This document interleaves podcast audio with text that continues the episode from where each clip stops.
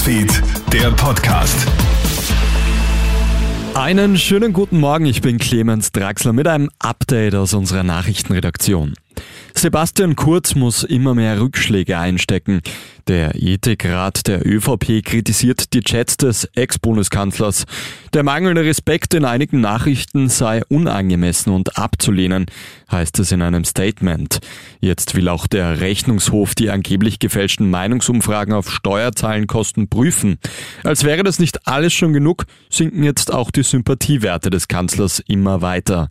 Meinungsforscher Christoph Haselmeier sagt zu Puls 24. War es früher eigentlich so, dass Sebastian Kurz als Strahlemann der ÖVP quasi die Partei mit nach oben gezogen hat, scheint es jetzt zu sein, dass er quasi mit einem Betonpflock die Partei mit nach unten reißt. Die Meinungsforscherin Sabine B. soll vor ihrer Hausdurchsuchung Nachrichten auf dem Handy gelöscht haben. Das geht aus der Anordnung zu ihrer Festnahme hervor, wie der Standard schreibt. Betroffen davon sollen etwa Chats mit dem Chef der Tageszeitung Österreich sowie mit einem Sprecher von Sebastian Kurz sein. Die Meinungsforscherin soll außerdem kurz vor den Hausdurchsuchungen im Netz danach gesucht haben, wie sie ihre iCloud löschen kann. Sabine B. gilt als eine von zehn Beschuldigten in der ÖVP-Affäre. Die tödliche Messerattacke auf einen britischen Abgeordneten war offenbar ein Akt des Terrors. Das teilt die Polizei in der Nacht auf heute mit.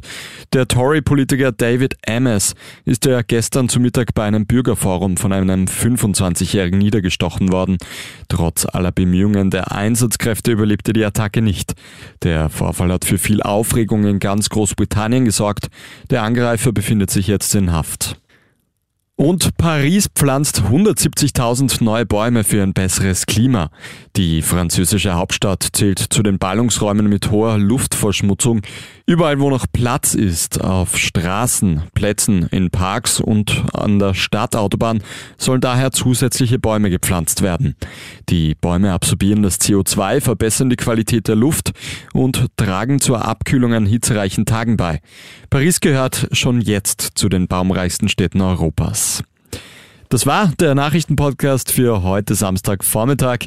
Ein nächstes Update kriegst du dann wieder am Abend oder schau zwischendurch einmal auf kronehit.at zu den Nachrichten. Einen schönen Tag noch.